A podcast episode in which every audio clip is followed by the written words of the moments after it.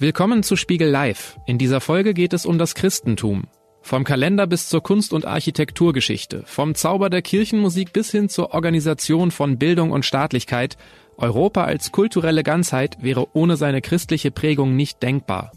Wie konnte sich inmitten der antiken Götterwelt ein monotheistischer Erlösungsglaube verbreiten und schließlich zum Staatskult des Römischen Reichs aufsteigen? Und hat das Christentum trotz aller Verzerrungen, Ketzerkämpfe und konfessionellen Spaltungen den Kern seiner Heilsbotschaft bewahren können? Über Ursprünge, Wege und Abwege des Christentums diskutiert Spiegelredakteurin Eva Maria Schnurr mit Professor Dr. Volker Lepin, der in Tübingen Kirchengeschichte lehrt. Das Gespräch wurde im Dezember 2017 im Rahmen der Veranstaltungsreihe Spiegel Live im Hamburger Bucerius Kunstforum aufgezeichnet. Sie haben es alle gemerkt, draußen ist Weihnachten, wohl kaum merkt man so den Einfluss der christlichen Kultur wie in der Vorweihnachtszeit in unserer Gesellschaft. Ähm, wir haben uns gefragt, als wir das Heft gemacht haben, warum ist das Christentum eigentlich so erfolgreich geworden? Wir haben in dem Heft natürlich einige Antworten gefunden. Ich würde das Thema aber gerne mit Ihnen auch nochmal in einem Ritt durch die Geschichte ja. durchgehen. Wir haben einen Leserbrief bekommen, der sagt, ist doch alles Quatsch, das Christentum ist gar nicht erfolgreich, die Kirchen waren es, die erfolgreich waren, oder die Kirche war es, die erfolgreich ist, äh, war. Ich finde das einen interessanten Aspekt, weil er zu der Frage führt, kann man das Christentum und die Kirche, die Kirchen dann ähm, ab der Reformation überhaupt unabhängig von voneinander betrachten? Oder ist das eigentlich mehr oder weniger das Gleiche? Wie in vielen Fällen liegt sozusagen die, die Antwort dazwischen. Das Gleiche ist es gewiss nicht. Es gibt da eine Form von Christentum, die sich von Kirche lösen kann. Es gibt immer wieder ein Auftreten sehr individualistischen Christentums in der Moderne sicherlich immer stärker, meistens auch unter protestantischem Einfluss. Letztlich aber ist natürlich jede Form von Christentum in irgendeiner Weise auch institutionell vermittelt. Und Kirche ist zunächst einmal diejenige Institution, die dafür sorgt, dass Traditionen gewahrt werden, dass Mitteilungen über das Christentum aus dem Christentum heraus jeweils weitergegeben werden. Insofern hängt beides miteinander zusammen. Die Akzente, verstehe ich hinter dem Leserbrief, sind aber natürlich unterschiedlich zu setzen. Mhm. Ist es aber dann vielleicht äh, gerade diese frühe Institutionalisierung des Christentums? Also wir haben es ja äh, schon im zweiten Jahrhundert mit Bischöfen zu tun. Wir haben ganz früh äh, die ersten Synoden.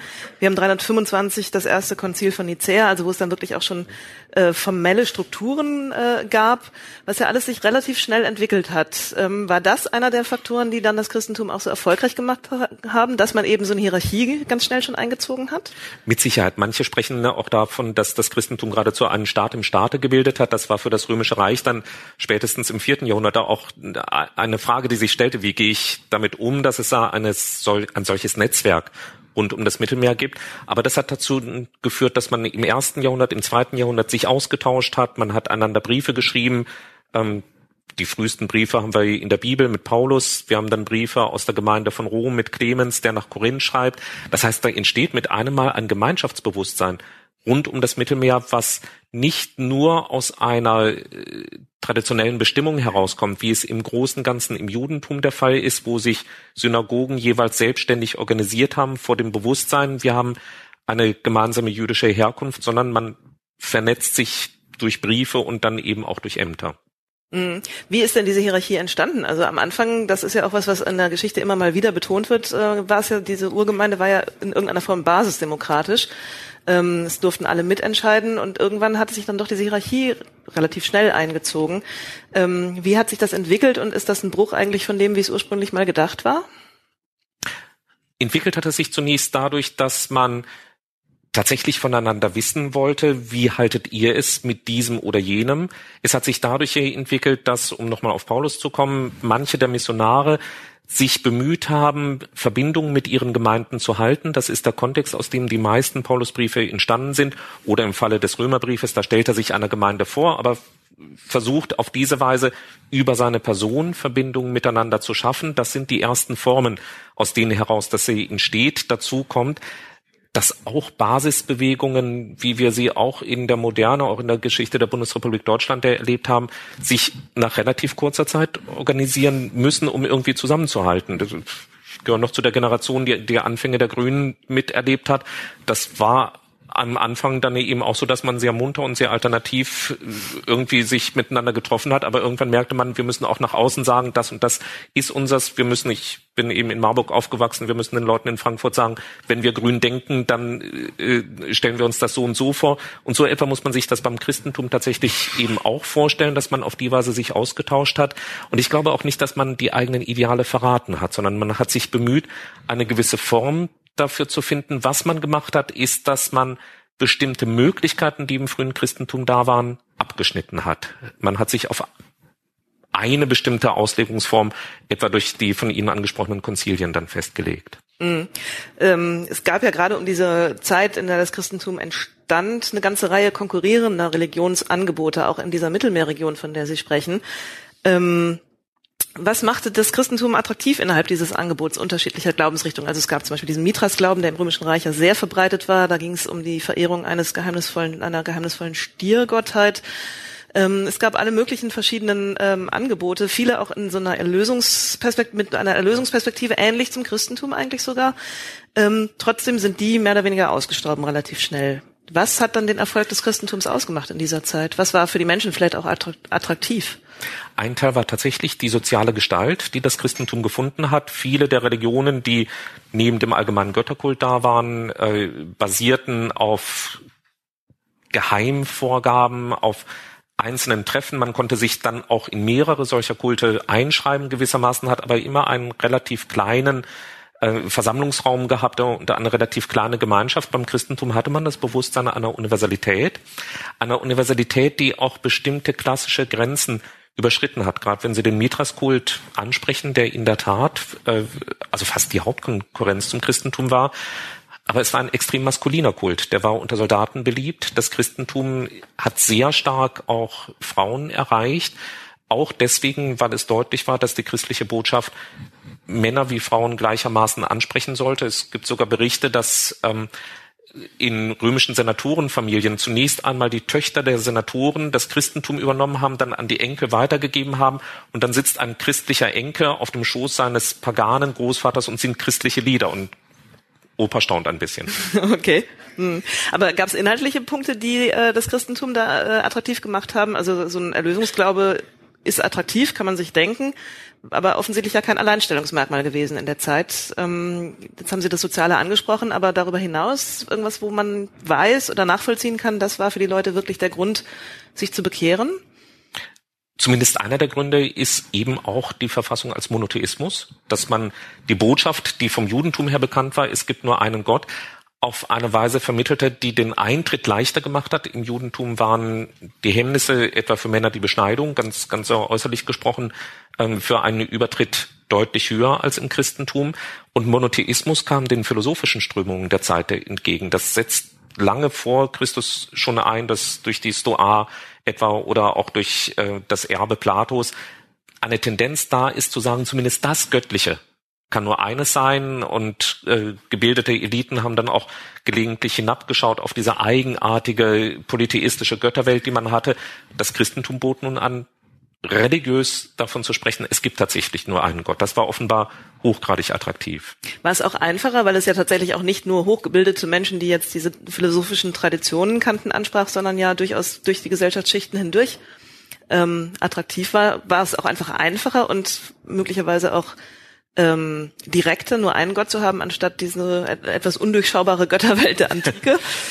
Ja, ob das einfacher war, das, es ist natürlich äh, sagen wir mal, wenn ich viele unterschiedliche Götter habe, dann weiß ich bei bestimmten Anliegen äh, schon auch, wohin ich gehe und kann mich mit meinen Anliegen besonders aufgenommen fühlen. Da ist schon auch die Vorstellung von einem Gott komplexer. Bin ich da, wenn ich äh, ein Fischer bin, tatsächlich bei diesem Gott gut aufgehoben oder wäre es nicht besser, einen Gott zu haben, der speziell für das Meer zuständig ist? Das sind, glaube ich, dann äh, schon Fragen, die, die einzeln durchdacht werden mussten. Der Vorteil war dann eben wiederum, dass dieser eine Gott auch die eine Gemeinde mit ihrer eigenen Amtshierarchie geschaffen hat. Das heißt, wenn ich diesen Gott verehrt habe, traf ich immer auch dieselben Leute wieder. Mhm. Mhm. Gerade am Anfang, auch im Römischen Reich, haben die Leute ja ein nicht unbeträchtliches Risiko auf sich genommen, wenn sie sich zum Christentum bekehrt haben. Auch da stellt sich wieder die Frage, trotz der Christenverfolgung warum ist es geblieben? Warum gelang es dann eben den römischen Obrigkeiten nicht, ähm, ja, diese Religion zu äh, unterdrücken und eben damit den Erfolg zu verhindern? Es sind ja nicht alle Märtyrer geworden, sonst wäre es schwierig gewesen mit dem Überleben. Ähm, Aber das Risiko war da. Das, also es ist irgendwie, ähm, man hätte halt tatsächlich böse enden können, äh, oder? Da ist es ja, das ist wahrscheinlich ja ein Schwanken dazwischen, dass einerseits eine Religion, die das Martyrium enthält, erstmal beeindruckend ist, dass man sagt, die stehen tatsächlich für das, was sie verkünden. Ähm, das ist auch von außen notiert worden, manchmal mit dem, das ist etwas merkwürdiger, aber schon auch mit da einem gewissen Respekt, die meinen es offensichtlich ernst. Wenn man dann erstmal drin war und in der Gefahr, selbst zum Märtyrer zu werden, dann gab es natürlich sehr schnell auch, wenn das akut wurde, Rückzieher. Also Cyprian von Karthago beschreibt das im dritten Jahrhundert, dass als die römischen Behörden Opferproben gemacht haben, also auf den Fora der Stadt Altäre aufgebaut haben äh, und man sollte durch das Opfer für die antiken Götter beweisen, dass man nicht Christ war, dass dann die Christen, die bisherigen Christen massenhaft zu diesen Opfern gekommen sind. Der, er schreibt, die konnten gar nicht so schnell die Opfer durchführen, wie die Leute schon da waren, die standen Schlange dafür. Das heißt, die, die akute Gefahr war dann nochmal was anderes, aber von außen betrachtet war das Martyrium ein ganz starker Werbefaktor im Grunde auch des Christentums. Mhm. Kann man sich das denn so vorstellen, dass äh, gerade auch in dieser Entstehungsphase des Christentums die Leute wirklich spirituell auf der Suche waren? Ähm, man kennt ja das Beispiel Vater des, äh, das, das, Beispiel des Kirchenvaters Augustinus, der ja einiges ausprobiert hat, bevor er sich dann beim Christentum äh, niedergelassen hat, kann man ja fast sagen, und dann da ja auch sehr wichtig wurde. Ähm, ist das typisch für diese Zeit oder ist das einfach was, was in der Zeit einfach nur besonders häufig geschildert wurde und es gab eben Alternativen, so dass äh, ja die, die Suche eben auch tatsächlich an, an ähm, einen Grund hatte? Also es gibt die einzelnen Biografien, an denen man das ablesen kann, wie Augustin, auch Justin im zweiten Jahrhundert, der Verschiedenes ausprobiert.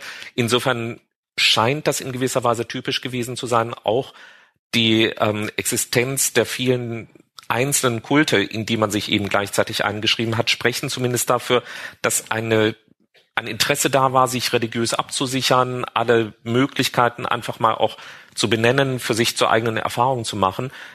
Da hatte das Christentum dann zumindest die Fragen äh, schon einmal vorliegen, auf die es dann seine eigene Antwort gegeben hat. Mm, mm.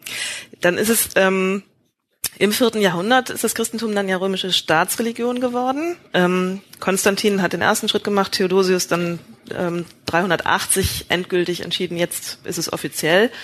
Ähm, welche Rolle spielte sich das, äh, spielte das für das Christentum? Ähm, es gab ja vorher schon eine Ausbreitung auch stark nach Osten hin, über die Seidenstraße bis nach China zum Teil und nach Indien.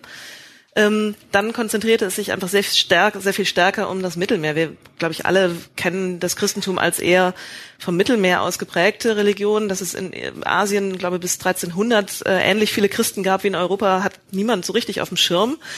Ähm, ist das eigentlich nur dieser Anerkennung als römische Staatsreligion zu verdanken oder gab es da noch andere Faktoren? Doch das hängt sehr stark mit dieser offiziellen Anerkennung zusammen da diese Anerkennung dann wiederum die Institutionen, die wir angesprochen haben, neu stabilisiert hat. Konstantin hat den Bischöfen bestimmte staatliche Rechte übertragen. Das hat natürlich wieder auch ähm, die Kirche gestärkt. Es konnten Testamente für die Kirche gemacht werden. Das hat sie ökonomisch gestärkt. Insofern hat die Durchsetzung des Christentums sehr viel mit dieser machtpolitischen Anerkennung zu tun und nicht nur mit individueller Überzeugung. Mm, das heißt, der Bund mit dem Staat war nötig für den Erfolg? Letztlich ja. Das, romantisch gesehen würde ich gerne sagen nein, aber äh, historisch muss man wohl sagen, ja, es war so. Es war dann ja auch so, dass die Kirche sich relativ schnell auch parallel zu den römischen Strukturen dann auch ähm, intern in ihrer Hierarchie entwickelt hat, oder? Das war sogar schon vor der offiziellen Anerkennung, dass man die Provinzen, die Vorlagen als Organisationseinheit genommen hat. Das ist natürlich auch etwas, das wir analog bei uns kennen. Ein Verein wird sich hier in der Regel anhand von Bundesländern organisieren und dann erst weiterschauen. So etwa ist das im dritten Jahrhundert erfolgt. Man muss natürlich, also um, ich, ich ringe jetzt noch etwas so um meine Romantik, ähm, man muss natürlich schon auch sagen, dass das Christentum so anerkannt wurde, das war schon auch ein Ausdruck dessen, dass es bis dahin so viel Kraft und Bedeutung äh, gewonnen hatte. Auch, Sehr viel Zulauf, ähm, so dass sich Konstantin auch fragen musste, was ist eigentlich mit meinen Soldaten, unter denen dann auch viele Christen waren? Kann man sich auch fragen, wie weit entspricht das der ursprünglichen, den ursprünglichen christlichen Anliegen? Ähm, wie kann ich die in meinem Staat noch überhaupt integrieren? Äh, er musste sich fragen, wie lange er gegen eine so starke Minderheit regieren kann. Insofern war viel des Erfolges des Christentums schon da, bevor es die staatliche Anerkennung gab.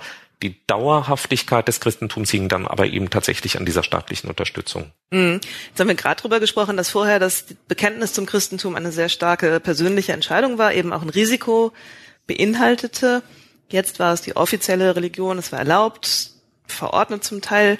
Was hat das verändert? Also ging es gab es einen Wandel von einer innerlichen, ähm, von einem innerlichen Erfolg zu einem eher äußeren Erfolg, der sich dann eben daran bemaß, dass man halt jetzt einfach Christ war, weil es sich so gehörte stärker? Es gab zumindest innerhalb des Christentums dann wieder Reformbewegungen, die das Innerliche besonders stark in den Vordergrund gestellt haben. Etwa zeitgleich mit diesem äußeren Erfolg entsteht das Mönchtum. Und das Mönchtum ist genau ein Ausdruck dessen, dass man den Frieden mit der Welt in dieser Weise nicht machen will, ganz äußerlich sich zurückzieht in die ägyptische Wüste, weit weg von der Zivilisation. Insofern empfinden die Zeitgenossen das zum Teil schon auch. Es gibt jetzt eine ungünstige Normalisierung, die sich unter anderem auch darin ausdrückt, dass das Hineinkommen in das Christentum mit einem Mal viel schneller geht. Nachdem man vorher jahrelang katechetischen Unterricht haben musste, ging das nun innerhalb weniger Wochen, einfach weil auch die großen Mengen in das Christentum eingeführt werden mussten. Und das hieß natürlich, der Bewusstseinsgrad über das Christentum war, was die breite Menge anging, reduziert. Mhm. Ja, ja. Ja. Im Mittelalter wenn wir jetzt den nächsten Schritt quasi gehen, um die Antike abzuschließen, im Mittelalter hatten die Menschen dann ja eigentlich gar keine Wahl mehr. Also diese, diese religiösen Alternativen, die es gab, bevor das Christentum zum Staatskult in Rom wurde, die fielen dann weg. Es, man konnte, na gut, man konnte Ketzer werden, es war aber auch eher, man blieb dann ja, es war ungünstig und man blieb ja in einer gewissen Weise ja. auch Christ, weil es ja, ja äh, auch sich auf der Basis des Christentums ähm, abspielte. Und ähm, äh, der Islam war natürlich noch eine Alternative, aber äh, das war keine ähm, keine wirkliche Alternative. Ähm, was hat das für das Christentum eigentlich bedeutet, diese Alternativlosigkeit, die es im Mittelalter dann ja eigentlich gab? die im Grunde beginnt mit den Bekehrungen auch schon, die, die im Übergang von der Antike zum Mittelalter beschrieben werden, als Bekehrung aufgrund dessen, dass ein Fürst sich selbst für das Christentum entschieden hat, müssen dann seine ganzen Großen mit und dann müssen die weiteren Abhängigen mit. In der also wieder der Staat im Prinzip. Genau, letztlich ja.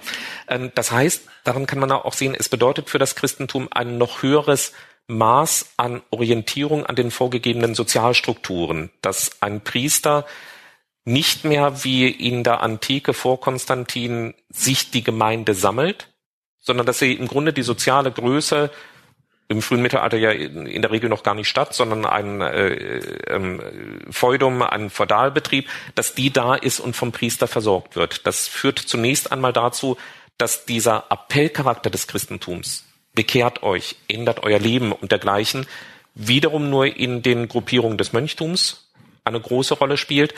So gesehen kann man sagen, die Alternative zum Normalchristentum war, Mönch zu werden oder Nonne. Okay. Mhm. Ja. Musste das Christentum dann sich in der Zeit überhaupt legitimieren? Also irgendwie rechtfertigen, beweisen, dass die Kraft, also das Versprechen, was es hatte, tatsächlich da war? Oder war das dann einfach gesetzt? Es hat sich zumindest immer wieder legitimiert. Vieles, was uns am mittelalterlichen Christentum irritiert, Wundergeschichten, sind natürlich Formen der Legitimation, dass man zeigt, das ist der Machterweis Gottes. Heilige wahrscheinlich dann auch, ne? Heilige, die eben oft auch die durch diese Wundertaten ja, sich ja, auszeichnen, die zeigen permanent, Gott ist bei uns. Da hat man die Perspektive natürlich nach außen. Sie haben den Islam angesprochen, der als Bedrohung wahrgenommen wird in Spanien seit 711 im Südosten permanent präsent ist. Sozusagen nach außen zeigt man das. Man zeigt es auch den Zweiflern. Man kennt den Begriff des Zweiflers durchaus. Mhm. Bis dahin, äh, dass man auf einer theoretischen Ebene sogar den Atheisten kennt. Mhm. Anselm von Canterbury setzt sich ähm, auseinander im 11. Jahrhundert mit dem Insipiens, mit dem Unweisen, der in seinem Herzen spricht, es gibt keinen Gott. Mhm. Und sagt, dem beweise ich jetzt aber mal, es gibt trotzdem Gott. Zumindest als theoretisches Konzept ist das da.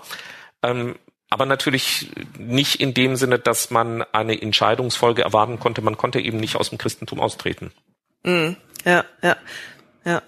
Ähm, Im Mittelalter ist ja auch diese sehr starke Verbindung des, ähm, zwischen äh, Kirche und Staat dann wieder da, wenn man so will, intensiviert sie sich sogar noch gegenüber dem ähm, gegenüber der Antike. Jetzt ist es tatsächlich ja so, dass die Kirche auch immer mehr in weltliche, also in staatliche ähm, Aufgaben eintritt und, und äh, weltliche Macht übernimmt. Ähm, ist das äh, auch einer der äh, Erfolgsfaktoren für das Christentum, um bei dem Thema zu bleiben? Also dass das man sich einfach noch breiter macht und aus ja. dem eigentlichen religiösen Bereich rausgeht und in, anderen, in andere Lebensbereiche reingeht? Das sichert also im Grunde zum Teil bis heute auch bestimmte ökonomische Strukturen der Kirche, die, die also viele äh, Reichtümer des Erzbistums Köln, von dem es immer heißt, es sei das reichste Erzbistum der Welt, die gehen letztlich auf Besitzstrukturen zurück, die im Mittelalter geschaffen worden sind, die zwar eigentlich im 19. Jahrhundert dann verändert wurden, aber an bestimmten, mit bestimmten Besitztiteln auch fortgesetzt wurden, auch durch Entschädigungszahlungen und dergleichen. Von daher ist das auf einer äußeren Ebene ein, eine Erfolgsmöglichkeit, aber eben immer mit dem, was ich so ein bisschen auch hinter Ihren Fragen höre, mit, mit dem Risiko, dass irgendwann das Christentum sich in gewisser Weise auch selbst verliert. Und dann bleiben die Gestalten interessant, die sich auch gegen die äh, Obrigkeit, gegen die Kaiser stellen. Jemand wie Hildegard von Bingen schreibt böse Briefe an den Kaiser und sagt ihm, das und das darfst du nicht machen. Aus einem prophetischen Gestus heraus, da wird noch einmal die Erinnerung daran wach, dass das Christentum nicht einfach eine Herrschaftsinstanz ist. Mhm. Das heißt, diese Verbindung mit dem Staat war immer eine von, von, von einigen ähm, auch dann, dann prominent gewordenen Christen kritisch betrachtete. Das ist keine Sache, die Luther, um jetzt die ganz prominente Figur zu nennen, äh, für sich hatte, sondern das durchzog das Mittelalter eigentlich. Ähm, Luther selbst hat an bestimmten Stellen sogar auch wieder für eine Verbindung mit dem Staat äh, später gesorgt, später ja. dann. Ähm, insofern ja, es durchzieht immer wieder das kritische Element äh, von Seiten der Kirche, das Mittelalter sowohl gegen den Staat als auch gegen bestimmte ökonomische Folgerungen. Das ist, ich beschäftige mich gerade intensiv mit Franz von Assisi, der im 13. Jahrhundert den entstehenden Kapitalismus in Norditalien massiv kritisiert. Da könnte man manches unmittelbar im Jahre 2017 verwenden, was ja. es von sich gibt. Ja. Hm. Äh, wie ist denn die Kirche mit diesen Gegenströmungen umgegangen? Also es gab ja immer wieder, wir haben das Stichwort Ketzer schon, ähm, schon angesprochen, ähm, die Ketzerverfolgungen sind sicher eine der ganz dunklen Seiten des Christentums im Mittelalter und das Thema Orthodoxie, also was gehört noch dazu, was ist auch auf, auf der Linie und was gehört nicht mehr dazu, beschäftigt das Christentum eben auch seit der Antike. Ähm, wie geht man mit diesen Abweichern um? Also es gibt ja auch unterschiedliche Formen der Abweich oder des Umgangs, weil manche sind dann ja auch, obwohl sie abweichen, werden sie geduldet und andere werden wiederum nicht geduldet. Heißt das, sie werden nur dann nicht geduldet, wenn sie die Machtfrage stellen, also diesen Erfolg und die Macht der Kirche in Frage stellen? Das, glaube ich, würde ich so direkt nicht sagen, eher wenn es an das Zentrum der Glaubensinhalte geht. Ähm, etwa Berengar von Tours, der im 11. Jahrhundert die reale Präsenz Christi im Abendmahl hinterfragt. Der hinterfragt keine Machtstrukturen. Aber wenn ich im Abendmahl nicht mehr Jesus Christus begegne, mhm. dann äh, hat das Christentum seinen sakramentalen Sinn verloren. Das heißt, wenn es an solche zentralen Punkte geht, dann geht man gegen Ketzer vor. Und natürlich muss man auch schlicht und ergreifend sagen, dann, wenn irgendwo ein Konflikt entsteht. Es ist eine Gesellschaft, in der auf Anklage hin reagiert wird und nicht danach gesucht wird, wo gibt es jetzt Ketzer? Das beginnt dann ähm, mit den Ketzerkreuzzügen. Im, Im 13. Jahrhundert hat man das, da spürt man sie auf. Bis dahin ist es eher so, dass man, dass da, wo kein Ankläger ist, auch kein Richter ist. Mhm. Aus der Perspektive des Christentums, nicht der Kirche gesehen, ist es erstaunlich, weil viele dieser Ketzer, wenn wir an die Katharer denken oder an die Albigenser, sind ja die besonders frommen Christen, also die eigentlich das nochmal genau wollen, was Jesus hm, gepredigt hat, umsetzen wollen in ihrem Leben. Trotzdem werden sie verfolgt, zum Teil ja wirklich brutalst. Ähm, Warum passierte das so? Also warum ist dann die Kirche nicht in der Lage oder will das nicht zulassen, dass das Christentum eben ähm, interpretiert wird von dieser Gruppe von Leuten in der, in der Weise, wie sie das ähm, für richtig halten? Da stößt in der Tat ein aufeinander ein unterschiedliches Verständnis davon, wie komme ich zu wahren Erkenntnissen über das Christentum. Ähm, die Katharer sind noch einmal, weil da sehr viel Weltbildhaftes sozusagen mit hineinkommt, äh, wurden dann relativ schnell auch mit bestimmten dogmatischen Lehren konfrontiert. Noch eindeutiger ist das bei den Waldensern, die etwa parallel zu den Katharern sind. Da entsteht der Konflikt daraus, dass Laien predigen. Und dann die Vorschrift kommt, es dürfen nur Bischöfe predigen, sogar noch fein unterschieden. Eine ethische Predigt kann den Laien erlaubt sein, aber nicht eine über Lehrinhalte. Dann lehren die äh, Waldenser eben doch bestimmte dogmatische Inhalte und dann wird zugegriffen, es muss eine ich versuche es jetzt mit einem modernen Begriff, eine Legitimation durch Verfahren erfolgen. Und mhm. die Legitimation durch Verfahren in der mittelalterlichen Kirche ist wie überall im Mittelalter eine hierarchische und damit durch den Bischof. Mhm. Trotzdem beantwortet es nicht so richtig die Frage, warum man nicht das Christentum sich entwickeln hat lassen. Also die Grundlagen waren da ja nicht in Frage gestellt, sondern es war ja nur eine Auslegungsfrage. Warum bestand man so darauf, im Besitz der einzig gültigen Auslegung zu sein auf Kirchenseite? die Frage der Entwicklung ist tatsächlich für das Christentum gar nicht so ganz einfach. Ne? Mhm. Das kann sich eine Religion noch entwickeln, wenn die Fülle des Heils in Jesus Christus offenbart ist. Ich sage es jetzt mal bewusst so dogmatisch. Wie viele Entwicklungspotenziale sind dann eigentlich noch da? Oder Interpretationspotenziale. Es ist ja nicht nur eine Entwicklung. Genau. Und, das, und dann, wenn es Interpretationspotenziale sind, dann ist die Frage, wem hat Christus eigentlich den Auftrag gegeben, zu interpretieren? Und da ist die klassische Lehre der mittelalterlichen Kirche, dass die Nachfolger der Apostel es sichern, dass tatsächlich Christi Erbe gewahrt wird. Und die große Provokation ist, dass Leute wie Petrus Waldes oder andere von sich sagen, wir gehen noch mal, wir stellen noch mal die Uhr gewissermaßen auf Null und machen genau das, was die Apostel gemacht haben. Das ist der Konflikt, um mhm. den es geht. Ähm, können Leute einfach noch mal anfangen, ex ovo alles neu zu machen? Da würde ich jetzt, also das, das sind ja alles, ich beschreibe das ja mhm. jetzt als evangelischer Christ und kann das relativ entspannt auch beschreiben und sagen, ist nicht meine Art von Kirchenverständnis. Trotzdem würde ich ja an der Stelle sagen, auch die heutige evangelische Kirche muss als Institution dafür sorgen, dass nicht jeder und jede irgendwas sagen kann, um es jetzt einfach mal ganz banal zu sagen. Und das ist im Grunde der Konflikt, den wir da vor allen Dingen im 12., und 13. Jahrhundert beobachten, die Angst, es könnte jeder und jede irgendwas sagen. Mhm. Und das in einer Gesellschaft heute sind wir daran gewöhnt, Meinungsfreiheit und, und, und. Das kennt man in der Zeit so. Mhm. mhm. Und dann unterdrückt man das eben brutalst möglich. Ja. Ja. Ist das was spezifisch Christliches? Also jetzt nicht im Sinne von, aber ähm, also was das Christentum eben äh, aufgrund dieser Hierarch Hierarchie und aufgrund dieser, dieser Zentriertheit, dieses Zentralismus, den es ja auch gibt, ähm, von anderen Religionen unterscheidet, diese ähm, dieser sehr ungnädige und und, und ähm, ja äh, sehr harte Umgang mit Abweichlern. Also ganz definitiv ist das anders als in, in, den asiatischen Religionen. Da kann man mit vielen unterschiedlichen Positionen zurechtkommen. Ähm, Im Judentum gibt es gewisse Formen von Ausgrenzung tatsächlich ja, aber das Judentum hatte in der Regel nicht die politischen Instanzen gehabt, die das hätten exekutieren können. Im Islam gibt es durchaus auch scharfe Formen der Ausgrenzung von Abweichlern. Insofern hat es schon auch mit der monotheistischen Religionsfamilie zu tun, die rund um das Mittelmeer entstanden ist und in der es jedenfalls im Islam und im Christentum starke Verbindungen mit politischen Instanzen gegeben mhm. hat. Ja, ja, ja. Mhm. Aber es ist ja dann auch einer der Faktoren eben wieder für den Erfolg, ähm, dass man dann eben auch derjenige war, der im Besitz der Wahrheit ist, was ja dann nochmal eine ganz besondere Stellung ähm, derjenigen ähm, ermöglicht, die dann das von sich behaupten können, oder? Für den Erfolg zumindest in den, den Gesellschaften. Nicht-Abweichlern. Ja, äh, bei den Nicht-Abweichlern oder auch in den Gesellschaften, in denen man darauf beharrte oder davon ausging, es kann nur eine Wahrheit geben. Wenn man, wenn ich den, den Ausblick auf die Neuzeit da an der Stelle äh, versuche, in Amerika haben wir eine Religionskultur, eine christliche Religionskultur, die mit einer ganz großen Breite und Freiheit umgehen kann, wo man auch mal zwischen unterschiedlichen Christentümern wechseln kann und sehr stark nebeneinander bestehen kann. Ähm, und das Christentum ist heutzutage in Amerika deutlich erfolgreicher als in Europa. In vielen unterschiedlichen ähm, Denominationen, die sich gegenseitig akzeptieren können. Das ist moderne kompatibler als dieses äh, äh, Modell des Mittelalters, in dem eben um der einen Wahrheit willen Leute brutalst ausgegrenzt werden. Mhm. ist interessant, weil sie, weil sie tatsächlich unter diesem Label Christentum auch diese amerikanischen, äh, diese amerikanische Religionsvielfalt in den Freikirchen, auf die wir ja dann später nochmal kommen würden, ähm, fassen, aber im Mittelalter dann gleichzeitig ähm, dann doch die Unterscheidung zwischen Christentum und Ketzern ähm, führen.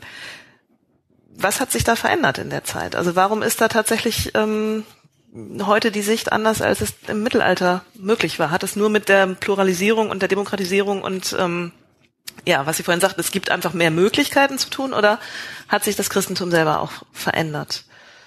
Das Christentum hat sich insofern verändert, als die Moderne den Anspruch, ich habe die eine Wahrheit, die auch für andere verbindlich sein muss, im Grunde nicht mehr als zulässig anerkennen, ne, anerkennen kann, während für das Mittelalter, einmal ganz unabhängig vom Agieren der Kirche, der Gedanke, es könnte eine Alternative zu der einen beanspruchten Wahrheit geben, als katastrophal angesehen hatte. In, in Paris hat man im Jahre 1277 ja eine Lehrverurteilung von bestimmten Philosophielehrern, weil die so tun, als gäbe es zwei Wahrheiten. Das ist die Beschreibung dafür, dass da Philosophielehrer gesagt haben, ich komme philosophisch zu Ergebnissen, die mit dem Christentum nicht ganz zusammenstimmen. Und da kann man sich nur vorstellen, dass es nur eine Antwort gibt. Heute müssen wir damit leben, dass man vielleicht für sich persönlich eine Antwort gefunden hat, die aber nicht den anderen aufdrängen kann. Mhm. Aber gerade wenn man auch die, ähm, auch wenn man die Freikirchen sich anguckt, aber auch wenn man ins Mittelalter zurückschaut und die feinen theologischen Unterschiede bis in die Antike, von denen, die dann ausgegrenzt wurden und denen, die noch Teil der offiziellen Kirche bleiben durften, sich anschaut, diese Unterschiede sind ja zum Teil so kompliziert, dass es uns ja heute mit all dem Wissen, was wir haben, schwerfällt, die zu verstehen. Einfache Menschen damals im Mittelalter, denen war das doch gar nicht möglich. Denen war das doch am Ende irgendwie, am Ende war es eine soziale Frage, wem man sich zuwandte oder nicht. Ja, unsere Theologiestudierenden müssen die mühsam das Examen ja. lernen. Ne? Das, ähm, ja, das war, äh, das, es wurde natürlich dann chiffrenhaft im Grunde ausgetragen. Also jemand, der sehr komplex erklärte, Jesus Christus ist auf geistliche Weise im Abendmahl präsent, aber nicht leiblich. Dem wurde ihm entgegengehalten, du musst ihn aber mit deinen Zähnen zerreiben.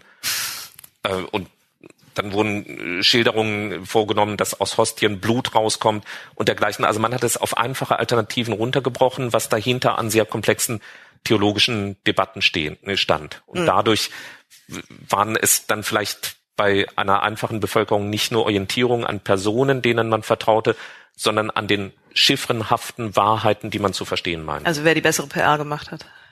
In gewisser Weise auch das, ja. Hm. Spielte das tatsächlich im Mittelalter auch schon eine Rolle, dass man, oder dann auch gerade in der Reformationszeit, auf die Sie jetzt ja kommen, mit der unterschiedlichen Frage, wie das jetzt beim Abendmahl genau vor sich geht, ähm, eine Rolle, wie man was verkauft und ob man da tatsächlich schafft, die Leute von der Wahrheit, die dann ja nicht mehr eine, Einheit, eine einheitliche war, sondern eine zunehmend plurale war, ähm, zu überzeugen?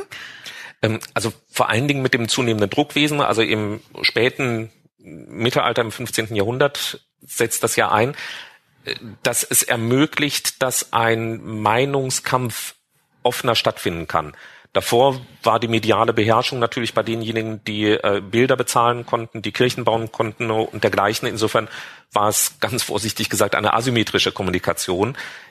Mit Erfindung des Buchdrucks ist es dann tatsächlich so, dass sehr bewusst PR gemacht wird äh, und die Reformatoren sind besonders erfolgreich auch darin, PR gegen den Papst zu machen. Das setzt auch etwas früher schon ein, also äh, Flugblätter, die einen Ungeheuer, das aus dem Tiber gefischt worden ist, äh, entstehen als Bilder im, in der Zeit um 1500, um schon den Papst zu kritisieren oder äh, Flugblätter über das unmoralische Verhalten der Päpste. Das ist ein Propagandakrieg, der eben vor der Reformation einsetzte und dann in der Reformation sich hier intensiviert. Mhm. Um nochmal auf das Thema des Erfolgs zurückzukommen, ähm, was ist denn dann das, was, am, was den Erfolg ausmacht, warum die Menschen sich dem einen oder dem anderen ähm, Zweig dann zuwenden. Wir sind jetzt bei Luther im 16. Jahrhundert. Ähm, da gibt es ja Unterschiede. Wir haben das gerade schon, Sie haben es gerade auch gesagt, die, die feinster äh, Ausdifferenzierung und wo man dann wirklich ähm, ja Begriffe lernen muss heutzutage wie Transsubstantiation, ein Wort, was ich äh, in meinem Studium lange geübt habe ähm, und äh, wo es dann darum geht, wer jetzt äh, genau was jetzt in, im Abendmahl passiert. Ähm, wenn die Leute das nicht verstanden haben so richtig oder dann eben zum Teil dann eben sehr plakativ nur vermittelt bekamen, ähm, inwiefern war denn dann der Erfolg äh, der jeweiligen ähm, Konfession überhaupt ähm, ein, ein, ein innerlicher Erfolg oder inwieweit war das einfach eine Sache, dass eben dann doch sowas wie später dann die oder kurz darauf ja die die staatliche in, in, in Anspruchnahme dieser Konfession ähm, den Leuten einfach sagte, du hast jetzt das zu glauben und sonst wander bitte aus. Also in, in dem Moment, in dem eben diese Regelungen des Augsburger Religionsfriedens greifen, da ist es natürlich nicht mehr eine einfache individuelle Entscheidung, aber wenn man die Jahre zwischen, sage ich mal, grob 1517 und 1555, vier Jahrzehnte anschaut, dann ist die Antwort wahrscheinlich, es läuft über Gewissheit. Die Frage, habe ich den Eindruck, dass durch diese Botschaft ich auf mein jenseitiges Heil vorbereitet werde oder nicht. Das ist für uns ja die größte Herausforderung, egal in welcher Epoche. Wir sind uns klar zu machen, dass dort, wo Religion nicht nur irgendetwas für den Privatbereich ist, sondern tatsächlich etwas gesellschaftlich Bestimmendes ist. Die Frage meines Ergehens im Jenseits handlungsleitend sein kann, sein muss geradezu. Und in dem Moment, in dem man, ich nehme jetzt mal die altgläubige Seite, man der Meinung ist, das, was ein Luther oder ein Zwingli sagt, das ruiniert meine Heilsmöglichkeit, weil ich nicht mehr richtig an mein Sakrament glauben kann, dann wird diese Person weiter in dem alten Glauben bleiben und versuchen, die Finger von diesen Ketzern zu lassen. Und eben umgekehrt, wo man den Eindruck hat, dass der Papst in die Irre führt, da wird man sich der Reformation zuschlagen. Mhm, also eine sehr individuelle Entscheidung am Ende. Nach dem, was wir nachvollziehen können, vor allen Dingen für die 20er, 30er Jahre des 16. Jahrhunderts, sind es viele sehr individuelle Entscheidungen. Mhm, ja, ja, ja, ja. ja. Ähm, Sie haben jetzt vorhin beschrieben, dass im Mittelalter die eine Wahrheit überhaupt keine Alternativen kannte und auch das Christentum als Religion überhaupt keine Alternativen kannte. Mit der Reformation kommen jetzt, kommt überhaupt das Denken in Alternativen in die Welt und wahrscheinlich ja auch in die Köpfe der Menschen zum ersten Mal. Ähm, inwiefern verändert das das Christentum? Also jetzt hat man ja nicht mehr die Möglichkeit zu sagen, wir sind aber die, die, die wissen, wie das Heil ähm, zu euch kommt oder wie ihr das Heil erlangen werdet, sondern es gibt eben die Wahlmöglichkeit. Ähm, das ist ja ein fundamentaler Umbruch es verändert das Christentum schleichend und oft auch unbewusst. Ähm, ich fange mal mit der entstehenden römisch-katholischen Kirche an und sage bewusst entstehende römisch-katholische Kirche, weil eben aus der gemeinsamen Kirche des Mittelalters die unterschiedlichen Konfessionen entstehen. Und das muss man sich im Verlauf des Konzils von Trient 1545 bis 63 überhaupt erst klar machen, dass man nicht mehr die eine universale Kirche faktisch ist. Theologisch ist man das immer noch und erhebt den Anspruch, ähm, im Grunde bis dieser Anspruch dann auf römisch-katholischer Seite im Zweiten Vatikanischen Konzil im 20. Jahrhundert aufgehoben wird. Bis dahin ist der Anspruch da, die eine universelle Kirche zu sein, in dem Bewusstsein, dass nicht hier in Hamburg, wo relativ schnell die Entscheidung für das Evangelische dann sich durchgesetzt hat, aber sagen wir mal in einer Region rund um den Rhein, wo evangelisch und katholisch ineinander lagen, dass man fünf Kilometer von einem Dorf zum anderen reist und mit einmal eine andere grundlegende Vorstellung von Wahrheit hat.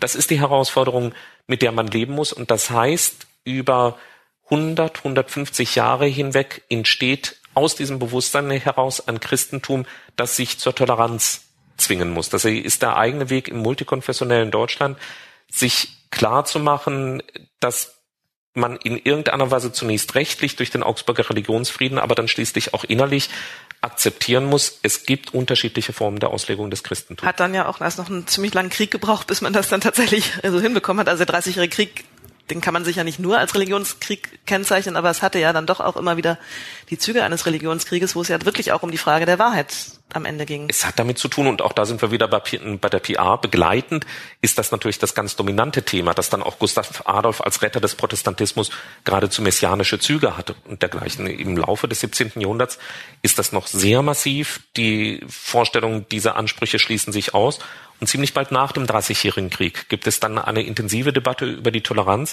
ähm, interessanterweise angestoßen unter anderem durch eine akademische Disputation, die der Großvater von Gotthold Ephraim Lessing gehalten hat, bei dem selbst ja dann auch der Toleranzgedanke eine große Rolle spielt. Und da ist genau die Debatte in dieser Disputation, wie steht es jetzt eigentlich damit, dass Christentümer nebeneinander stehen, mit dem Ergebnis, wir müssen es aushalten.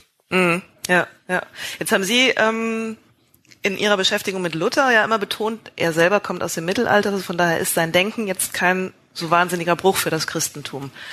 Ähm, wenn wir jetzt darüber sprechen, dass es auf einmal zwei Wahrheiten gibt und genau dieses, man muss es aushalten, dass es mehrere Wahrheiten gibt und es wird ja, es sind ja nicht nur zwei Wahrheiten, es verästelt sich ja auf protestantischer Seite dann doch mal deutlich bis in die heutige Zeit, wo man den Überblick kaum noch behalten kann. Ähm, das ist doch ein wahnsinniger Bruch. Wie kommen Sie dazu zu sagen, es war kein Bruch? Luther selbst äh, war ja der Meinung, es gibt nur eine Wahrheit. Das war die, für die er stand. Er hat es auch nicht gelernt, mit der Toleranz zu ja, das, ja, das, Also für, für Luther lässt sich das tatsächlich ganz deutlich nachvollziehen. Für mich ist eine der am äh, spannendsten und irritierendsten Stellen, als er mit dem Humanisten Erasmus von Rotterdam debattiert, eine lange Schrift gegen ihn schreibt, viele Argumente und am Ende sagt, aber das, was ich jetzt gesagt habe, ist nicht Meinung, sondern Wahrheit und ich bete für dich, dass du auch zu dieser Wahrheit kommst. Das ist insofern seine Haltung, und das sind dann die faktischen Folgen, die die Nachfahren sozusagen dazu zwingen, mit dem Nebeneinander zu leben. Luther selbst kann das eigentlich noch nicht. Mhm. Ja, er selber hat ja das Priestertum aller Gläubigen gefordert und sich damit ja in einer gewissen Weise gegen diese Institutionalisierung der Kirche, also auch diese Hierarchisierung und die Verweltlichung, also all das, was im Mittelalter ja eigentlich den Erfolg der Kirche ausgemacht hat, ähm, hat sich dagegen gestellt. Ähm, ja, hat er damit nicht auch letztlich den Erfolg des Christentums in Frage gestellt? Es war ja mitnichten ausgemacht, dass dieser Bruch der Wahrheit überhaupt ähm, also so gut ausgehen würde, wie wir das heute sehen. Also dass es dann einfach dann doch irgendwann Toleranz gab und sich zwei unterschiedliche Konfessionen entwickelt haben oder drei. Wenn ich es ganz scharf nehme, dann hat er sich gegen die Hierarchisierung, aber nicht gegen die Institutionalisierung gewandt. Okay. Also in demselben Zusammenhang, in dem er in der Adelsschrift das allgemeine Priestertum der Getauften oder der Gläubigen etabliert, sagt er, es ist nun zwischen uns kein Unterschied des Standes, sondern nur des Amtes halben. So formuliert er das. Das heißt, der Amtsunterschied bleibt. Ähm, und das ist in der Folgezeit dann im Grunde der Nukleus, aus dem heraus sich dann neu die evangelischen Kirchen bilden. Vom Pfarramt aus entsteht eine Überwachung des Pfarramtes. Das sind die Superintendenten der Zeit. Das heißt, da ist schon eine neue Institutionalisierung im Grunde angelegt mit der bleibenden Schwierigkeit, dass es eine Institutionalisierung ist, die sich aus der alten Institution herauslösen muss. Mhm. Äh, auch die protestantische Kirche hat dann ja recht schnell das Bündnis mit dem Staat, ähm, äh, ist das Bündnis mit dem Staat eingegangen in diesen entstehenden protestantischen Landeskirchen. Da war ja wenig Luft zwischen den Obrigkeiten, den weltlichen und den, und den kirchlichen Obrigkeiten. Ähm, warum war Luther da nicht erfolgreicher mit seiner ursprünglichen Idee, die ja eher wieder in diese etwas gemeinde äh, Kirche ähm, ging? Hat er gemerkt, dass der Erfolg letztlich dann doch nur mit dieser Institution und auch mit dem Bündnis mit der Macht, er hat ja selber diese Kehrtwende noch vollzogen, möglich war? Letztlich war das eine Einsicht in diese Realitäten, dass sich rein von der Gemeinde aus Kirche nicht bilden ließ. Das hat man versucht in, vor allen Dingen in den Städten in Süddeutschland, in den Reichsstädten, aber es wurde relativ schnell deutlich, man braucht auch in Auseinandersetzungen mit einer so großen, starken Institution, wie es die traditionelle mittelalterliche Kirche eben war, eine eigene starke Unterstützung. Man braucht diese Unterstützung auch für die weitere Tradierung des eigenen Christentums. Insofern hat Luther innerhalb weniger Jahre, wenn ich es wohlwollend formuliere, einen Lernprozess durchgemacht aus Sicht derjenigen, die nicht integriert wurden in diese entstehenden Landeskirchen. Aus der Sicht der Spiritualisten und der Täufer, dem sogenannten linken Flügel der Reformation, war das eine äh, katastrophale Entscheidung, die im Grunde mit Grundanliegen gebrochen hat. Und die ja auch wieder zur Ausgrenzung geführt hat. Also genau, was Sie sagen, es sind ja dann einige dann auch ähm, sehr bekämpft worden und ähm, bis hin, dass äh, ja in Münster ähm, dann auch kurzer Prozess gemacht wurde mit Leuten, die da eben nicht mitspielten. Genau, und da haben altgläubige und reformatorische Fürsten munter gemeinsam gegen das Täuferreich in Münster gekämpft. Insofern hat man tatsächlich Ausgrenzungen vorgenommen. Das gehört zu dem Institutionalisierungsprozess dazu. Tatsächlich ist es wohl auch so, dass sich die, äh, die Folgen der Reformation als evangelische Kirchen sonst nur in derselben Weise wie Täufer gehalten hätten, das heißt auf Dauer als kleine Minderheit. Mm, ja. Also die, der, das Bündnis mit dem Staat war maßgeblich für den Erfolg dann auch der protestantischen Kirche. Das war es wohl, ja. Okay. Ja. ja, ja.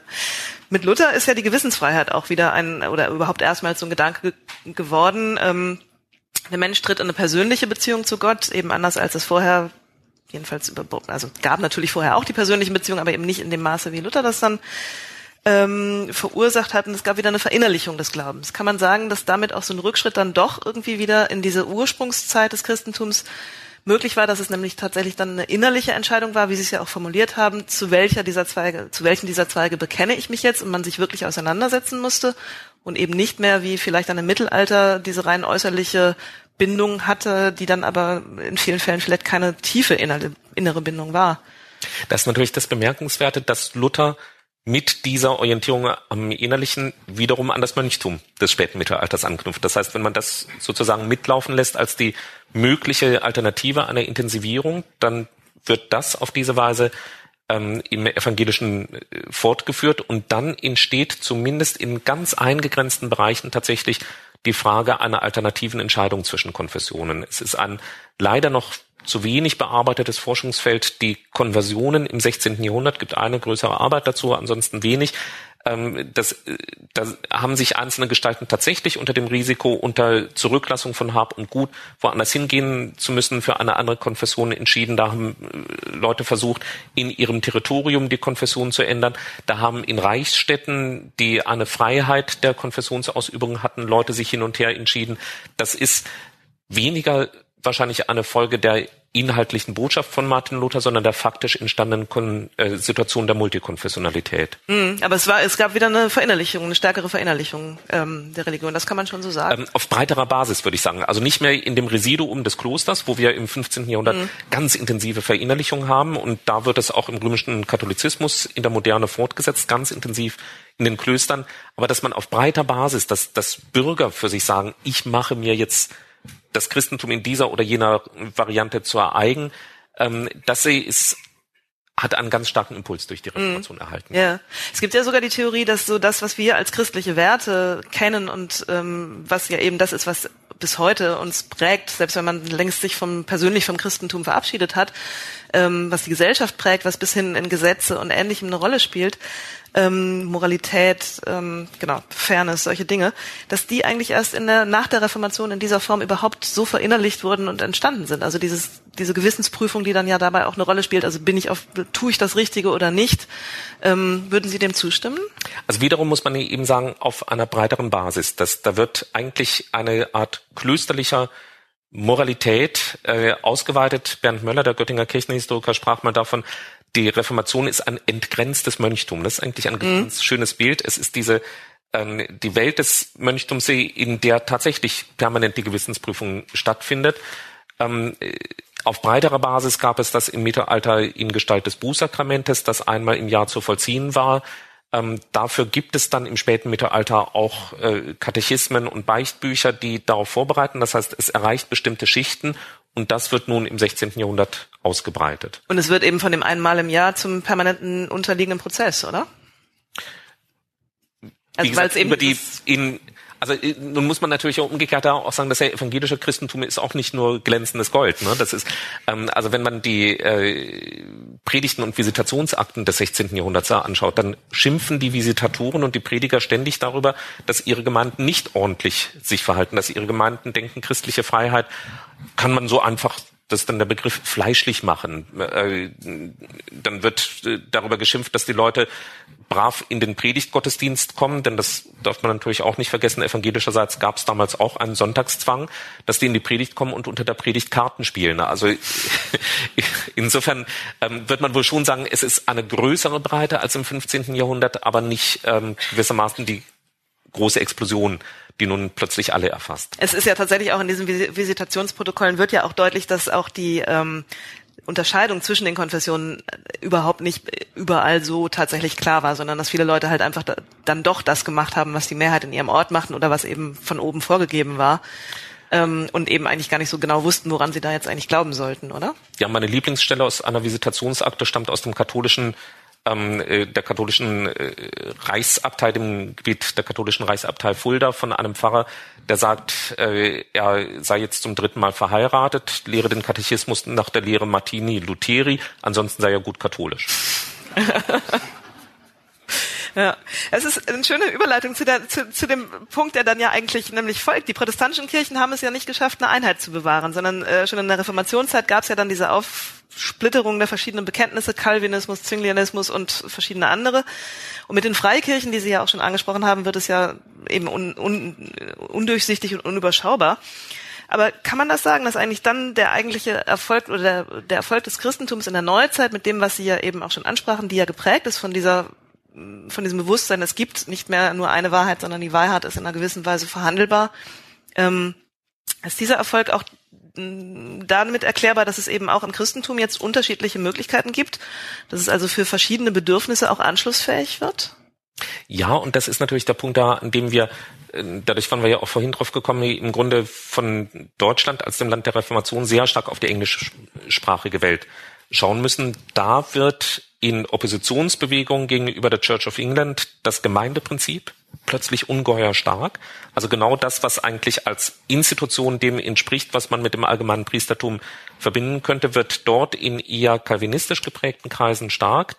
Die werden dann ausgegrenzt aus England wie auch aus Schottland, die gehen nach Amerika, die bilden dann im Grunde den Nährboden für eine freikirchliche Kultur in Amerika und damit für ein Modell von Christentum, das zu modernen Werten passt, beziehungsweise die modernen Werte dann auch mit schafft. Das sind auch diejenigen, die die Grundwerte der amerikanischen Verfassung mitbestimmen. Aber es ist ja nicht nur in den Freikirchen sichtbar, sondern es ist ja tatsächlich auch in den protestantischen und ähm, auch selbst katholischen Kirchen im Lande, in Deutschland äh, zu besichtigen. Wenn einem der Pfarrer in der einen Kirche nicht passt, weil er zu konservativ ist, geht man in die andere Kirche, wo er halt liberaler ist. Das sind ja ganz typische Verhaltensweisen, ähm, wo man ja schon so ein bisschen Rosinenpickerei eigentlich ähm, den Gläubigen vorwerfen kann. Ähm, ist das angelegt im Christentum? Ist das was, was eigentlich ähm, nicht vorgesehen ist? Oder ist diese Vielfalt und diese Wahlfreiheit, die es ja jetzt da offensichtlich gibt, ähm, passt die dazu und ist eben auch was, was, wenn, also wenn es die nicht gäbe, dann hätte es erst recht keinen oder hätte es keinen Erfolg mehr. Auch hier nicht. Oder gerade hier nicht. Also wenn das Christentum eine Botschaft ist, die an den Kern des Individuums geht, und das ist, glaube ich, von Anfang an so, dann entspricht es dieser Botschaft, dass im Zuge einer gesellschaftlichen Entwicklung, in der Individuen immer stärker unterschiedliche Lebenswege. Gehen, sich diese Botschaft auch auf unterschiedliche Lebenswege ausrichtet, beziehungsweise man anhand von unterschiedlichen Lebenswegen sich vielleicht nicht die Rosinen rauspicken kann, aber den äh, sozusagen den, den Kern der Botschaft auf eine für einen selbst ansprechbare Weise sich aussuchen kann. Und dass der übliche evangelische Sonntagsgottesdienst für meine jugendlichen Kinder nicht das Ansprechendste ist, das erlebe ich eben im eigenen Haus und kann ich unmittelbar nachvollziehen. Das ist nicht das Programm. Sie gehen dann auch woanders hin. Die gehen dann auch woanders hin okay. und das kann ich gut nachvollziehen, dass die Art von Musik, dass die Art, wie geredet wird und so äh, generationenmäßig unterschiedliche ist, solange man äh, noch sich kein klares Bewusstsein von den Unterschieden zwischen Erwachsenen und Kindern und Jugendlichen gemacht hat. Da war diese Wahlfreiheit in dem Sinne nicht nötig, wenn meine Kinder heute zu einem eher jugendorientierten Gottesdienst gehen und da die christliche Botschaft hören, dann bleibt das von der Essenz her dasselbe. Ja, aber ja nicht nur. Also tatsächlich ähm, ist es ja äh, zum Teil dann eben durchaus so, dass in den Gemeinden selber, auch in der katholischen Kirche, sehr frei über bestimmte Dinge, Überscheidungen und ähnliches. Also das ist ja dann doch, selbst wenn die Linie aus Rom eine andere ist, in den Gemeinden zum Teil jedenfalls sehr viel, sehr viel liberaler wird es gehandhabt, ähm, so dass man sich da schon fragt, ist da nicht, ist da nicht teilweise dann doch eben ähm, eine große Freiheit, was ja man durchaus positiv sehen kann, ähm, in der Interpretation heute möglich, auch tatsächlich innerhalb dieser Strukturen, die äh, in den bestehenden Kirchen da habe ich nur den, den, Eindruck, dass in der römisch-katholischen Kirche zurzeit ein Papst regiert, der das sogar mit einem gewissen Wohlwollen beobachtet, dass es diese äh, eine Freiheit des Diskurses gibt. Und wenn man das auf eine also jetzt muss ich sozusagen als evangelischer Theologe versuchen, das katholisch ähm, zu argumentieren, wenn man das auf eine ähm, dogmatisch fassbare Ebene gibt, dass die katholische Theologie spricht von einer Hierarchie der Wahrheiten. Das heißt, es gibt bestimmte Wahrheiten, wenn, wenn in einer, einer katholischen Gemeinde gesagt wird, ach, vielleicht ist Christus gar nicht auferstanden, dann hätte man ein Problem. Ähm, aber wenn man sagt, Überscheidung, denke ich anders, als es die offizielle Richtlinie ist, dann bewegt man sich innerhalb des möglichen Diskursrahmens auch der römisch-katholischen Kirche heutzutage. Insofern ähm, scheint mir das auch ein Stück Ausdruck der Lebendigkeit von Kirche zu sein. Nicht Beliebigkeit? Die Gefahr zur Beliebigkeit ist sicherlich da. Da muss ich dann wiederum ehrlicherweise sagen, auf evangelischer Seite stärker als auf katholischer Seite. Das sehe ich immer, dass sozusagen da, da müssen die Warnleuchten hochgehen. Ähm, ich komme oder bin jetzt in einer Landeskirche in Württemberg, wo nach meinem Eindruck das Argument der Beliebigkeit zu schnell gezückt wird. Äh, ich weiß nicht, wie weit man es hier mitgekriegt hat. Die Synode äh, in Württemberg hatte letzte Woche eine Mehrheitsentscheidung dafür, äh, dass homosexuelle Ehen ermöglicht werden, mit, mit Segnung zu versehen, weil es nicht die Zweidrittelmehrheit war, um zwei Stimmen äh, ist das nicht ermöglicht worden, ähm, mit dem Argument, es wird ja dann alles beliebig. Mhm. Und das ist meines Erachtens dann ein äh, zu weitreichendes, ein missbräuchliches Argumentieren mit Beliebigkeit.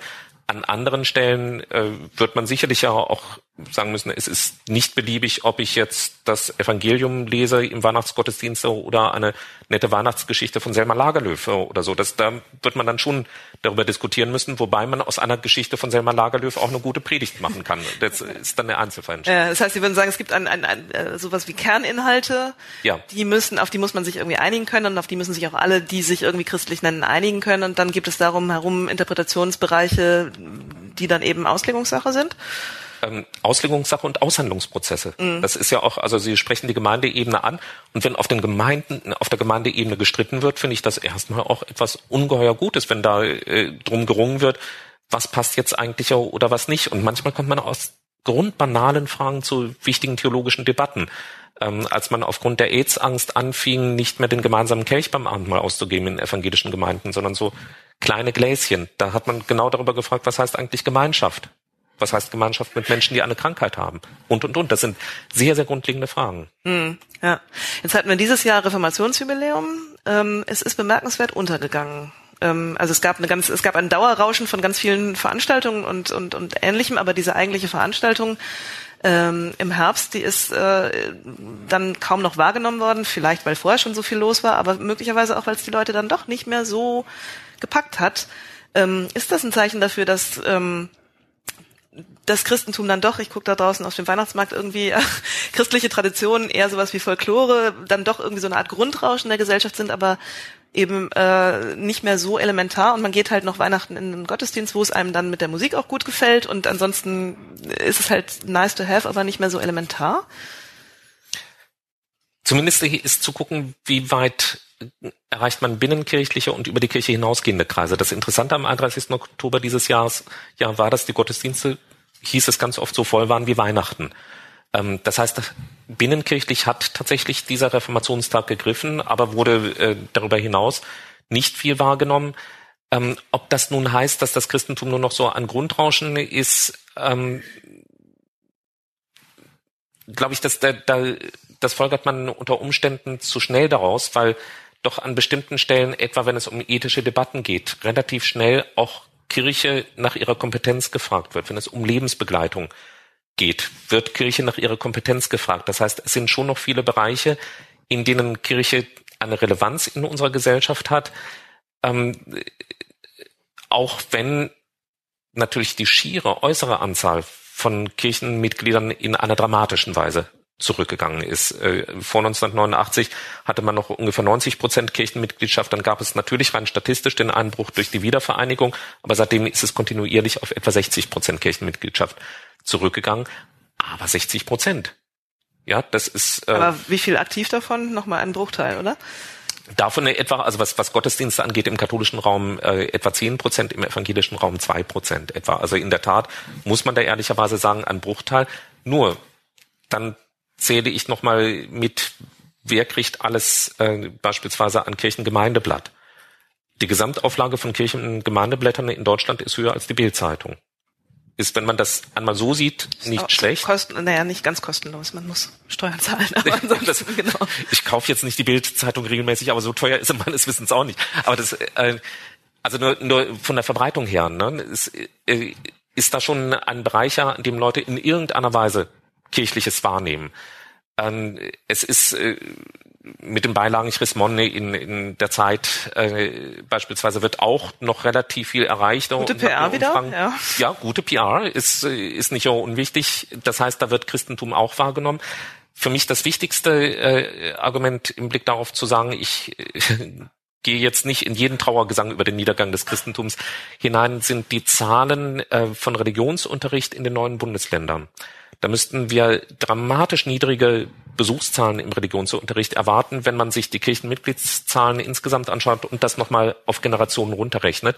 Die Zahlen sind doppelt bis dreimal so hoch. Das heißt, auch nicht getaufte Kinder gehen in den Religionsunterricht. Genau, und das, obwohl äh, oder nein, vor dem Hintergrund dessen, dass es in der Regel auch eine Alternative gibt. Der Religionsunterricht wird als die bessere Alternative vielfach zum Ethikunterricht angesehen. Mhm. Da würde ich schon sagen, dass sie ist in einem Teil der Bundesrepublik Deutschland, in dem man 40 Jahre gehört hat, das Christentum ist eigentlich dem Aussterben ausgesetzt, doch ein Zeichen dessen, dass in irgendeiner Weise noch eine Erinnerung an die Bedeutung des Christentums da ist. Mhm. Ich habe für das Heft äh, ein Interview mit einem Re Religionssoziologen geführt und der sagt, die Religion ähm, ist dann nicht mehr nötig, wenn es dem Menschen zu gut geht. Also wenn wirklich so existenzielle Fragen ähm, Erlösungserwar äh, die Erlösungserwartungen, die Transzendenz nicht mehr attraktiv sind, weil, es einem, weil man sich alles verwirklichen kann hier auf Erden, was man eigentlich braucht. Ähm, muss man sich dann damit abfinden, dass die Erfolgsgeschichte des Christentums zumindest in den westlichen Ländern dann doch irgendwann zu einem Ende kommt, also dass dann tatsächlich die Zahl noch weiter runtergeht, einfach weil ähm, die modernen Gesellschaften nicht mehr diese existenziellen Fragen stellen, die Religionen beantworten? Da würde ich jetzt mit diesem Argument von Herrn Pollack relativ gelassen umgehen und sagen, das ewige Leben kriegen Sie diesseits nicht. Also die, die, die Grenze, etwas weniger schnorrig gesagt, die, die Grenzerfahrung des Lebens, die ist immer da. Und dass, dass wir mit Krankheiten zu tun haben, ähm, das betrifft nicht nur die Krankheiten, die auf den Tod zu führen, sondern ich würde auch sagen, etwa den Umgang mit der gesellschaftlich doch drängenden Krankheitserfahrung des Burnout ist auch ein Hinweis darauf, dass viele Menschen angesichts dessen, wozu diese Gesellschaft uns zwingt, in Sinnkrisen hineinkommen. Und für diese Sinnkrisen sind jedenfalls Kirchen Ansprechpartner. Es geht uns also, was die psychische Disposition angeht, auch nicht immer so gut, dass wir die Religion gar nicht mehr bräuchten. Das stimmt, aber dann müsste diese Burnout-Welle zu massiven Kircheneintrittswellen geführt haben, was es bisher nicht getan hat, oder? Ähm, zu Kircheneintrittswellen nicht da, aber tatsächlich ist etwa die Anfrage von Angeboten Kloster auf Zeit signifikant hochgegangen. Was ich wiederum bedauere, dass wir evangelischerseits da kaum an. Nicht machen also ich, ich freue mich für die katholische Kirche, das, da ist man ökumenisch miteinander verbunden, aber dass wir auf evangelischer Seite das nicht haben. Aber das ist doch eine Art von, ich bin, ich mache jetzt mal den Hardliner und sage, das ist doch eine Art von Wellness-Christentum, die doch mit dem, was eigentlich ursprünglich da mal gedacht war, nicht mehr viel zu tun hat. Das ist eine Aufrechterhaltung bestimmter Traditionen, die man sich dann eben aber wieder rauspickt, wenn sie passen, aber dieses ähm, wirklich überzeugte, was man dann bei den ähm, bei den ersten Christen vielleicht noch beurteilen oder be beobachten kann, dass man halt wirklich äh, was riskiert dafür, das tut doch keiner mehr, oder? Ob keiner, oder also kaum jemand. Ja, ist, ist nicht absolut, aber ähm, ja, das, also da, da würde ich Ihnen stimme ich Ihnen sofort zu, dass das ist ein Problem des Christentums, dass wir eine, an bestimmten Stellen äh, uns nicht trauen, uns nasenblutig zu stoßen. Äh, ich würde schon äh, sagen, dass es jedenfalls Phasen auch noch in der Geschichte der Bundesrepublik Deutschland und erst recht in der DDR gab, in denen Menschen um ihrer christlichen Überzeugung willen jedenfalls Risiken eingegangen sind. Wenn ich auf die DDR schaue, ist es auch offenkundiger, aber ich denke auch die äh, starken Aktivitäten gegen Wiederbewaffnung in den 50er Jahren, äh, in der Friedensbewegung in den 80er Jahren, das war für die jungen Leute, die sich damals engagiert haben, auch nicht einfach immer klar, dass sie dann sozusagen durch die Institutionen marschieren würden und ähm, sich hier etablieren würden, sondern das waren damals auch Existenzkämpfe um die Frage, was will ich hier in dieser Gesellschaft da eigentlich mit akzeptieren? Und wenn man gerade hier auf den Hamburger Kirchentag damals schaut, das waren ähm, äh, waren tatsächlich christliche Impulse, die da waren. Von daher gibt es das noch. Ähm, ob das Reformationsjubiläum insgesamt so ausgerichtet war, das zu stärken, ist eine ganz andere Frage. Das war sehr stark PR-orientiert. Ähm, da hätte man sich wünschen können oder habe ich mir, hätte ich mir gewünscht, dass stärker solche kritischen Impulse tatsächlich auch formuliert worden wären. Ähm, wie gesagt, von Franziskus von der Assisi konnte ich da auch einige Anleihen nehmen, um in der Gegenwart auch entsprechende Impulse zu setzen. Mhm. Wie sehen Sie denn äh, die Zukunft? Also Sie sagen jetzt, okay, wir gucken in die neuen Bundesländer, da nehmen die ähm, die Zahl, die, die Zahl, nimmt die Zahl derer wieder zu, die Religionsunterricht äh, besuchen. Wenn Sie sagen, Herrn Pollack stimmen Sie nicht so zu, das ist der Soziologe, mit dem ich eben für das Heft gesprochen habe, der sagt, in westlichen Ländern, da ist nicht mehr so viel zu holen, da geht's einfach den Berg runter und in äh, Entwicklungsländern in Lateinamerika, aber eben auch in Afrika, da ist das Christentum im Moment ja sehr noch im Aufschwung, was einfach vor allem aber auch daran liegt, dass die Leute immer noch mehr Kinder bekommen als als nicht religiös gebundene äh, oder eben auch als äh, andere zum Teil andere als andere Konfessionen äh, oder Bekenntnisse. Ähm, wie geht's weiter? Also ist es tatsächlich so, dass wir sagen, wir werden halt immer säkularer hier im Westen und das Christentum ist dann, ja, man sucht sich halt das raus, man geht dann mal ins Kloster und dann geht man beim nächsten Mal, wenn man es Burnout hat, vielleicht doch eher wieder äh, zur buddhistischen Meditation und man nutzt halt so die Angebote. Also es ist ja tatsächlich so ein Markt der Möglichkeiten ähm, ja, womit wir fast schon wieder in der Antike wären, nämlich man muss irgendwie, mhm. ähm, ja, man muss irgendwie den Weg finden oder man muss es eben nicht mehr, weil die spirituelle Notwendigkeit nicht mehr so da ist bei vielen Menschen. gegen Befunde, die ein Soziologe hat, kann man ja als solche schlecht anargumentieren, aber vielleicht gegen die Deutung. Äh, also ich würde sozusagen das Argument, was Sie gerade gemacht haben, andersherum aufzäunen, das Christentum wird globaler werden. Und das ist an vielen Punkten zu sehen. Das ist äh, etwa daran zu sehen, dass eben der gegenwärtige Papst aus Argentinien kommt. Ein Novum in der katholischen Kirchengeschichte. Es ist daran zu sehen, dass die evangelischen Kirchen aus Deutschland nicht mehr diejenigen sind, die den lutherischen Weltbund selbstverständlich dominieren, sondern dass man sehr viel momentan vor allen Dingen aus afrikanischen Kirchen hört. Das ist uns als akademischen Theologen aus Europa oft nicht sehr lieb, was wir da hören.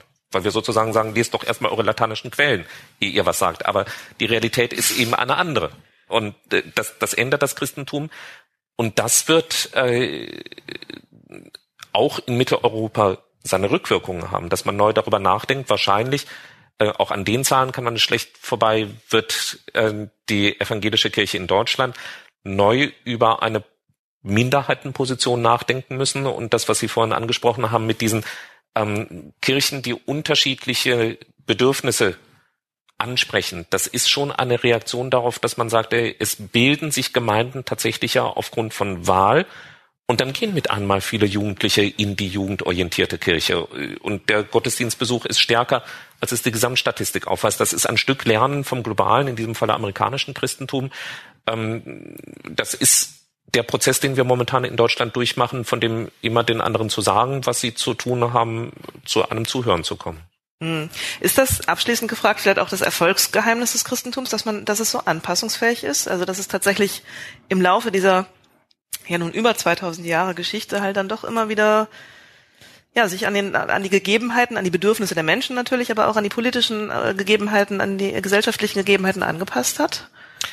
Ähm, das ist natürlich jetzt eine sehr zweischneidige Frage. Der das Erfolg muss ja nicht liegt, positiv sein, aber liegt im Anpassen. genau. Ähm, äh, äh, Im Anpassen und zugleich auch in der Formulierung äh, der Stellen, an denen man sich nicht anpassen kann. Und wie gesagt, da will ich ja äh, doch auch nochmal bewusster an die Geschichte der Diktaturen im 20. Jahrhundert erinnern, wo eben von kirchlicher Seite sehr bewusst Grenzen gesetzt wurden. Äh, ich will auch äh, an, an die jüngste Geschichte erinnern, das ist vielleicht auch in dem Wellness-Christentum sozusagen etwas untergegangen, dass äh, sich keine Institution in Deutschland mit weitem Abstand, keine Institution in Deutschland so für Flüchtlinge eingesetzt hat wie die Kirchen. Die, das, was an Integration möglich wurde, ist durch äh, ehrenamtliche Sprachkurse in Kirchen ermöglicht worden und dergleichen. Und das ist für mich angesichts dessen, was ich in dieser Gesellschaft in der Bundesrepublik Deutschland in anderen Bereichen lose, ist er ein enormes Hoffnungszeichen, dass Christen sich so engagieren. Das ist ein Stück auch der Widerständigkeit, ähm, jenseits der Anpassung an äh, irgendwelche Befindlichkeiten. Das heißt, Anpassung und Widerstand zugleich sind die Chancen des Christentums. Ein schönes Schlusswort. Ich danke Ihnen. Vielen Dank. Das war Spiegel Live, ein Gespräch über das Christentum, entstanden in Kooperation mit dem Bucerius Kunstforum. Wenn Sie nun Lust bekommen haben, selbst eine der Spiegelveranstaltungen zu besuchen, finden Sie die nächsten Termine auf www.spiegel-live.de oder abonnieren Sie einfach diesen Podcast, um künftig keine Episode zu verpassen. Spiegel Live finden Sie in allen gängigen Podcast-Apps wie Apple Podcasts, Castbox oder auf Spotify. Wenn Sie uns Feedback zu diesem Podcast senden wollen, schreiben Sie einfach an podcast.spiegel.de. Und falls Sie uns bei Apple Podcasts hören, können Sie dort gerne eine Bewertung hinterlassen.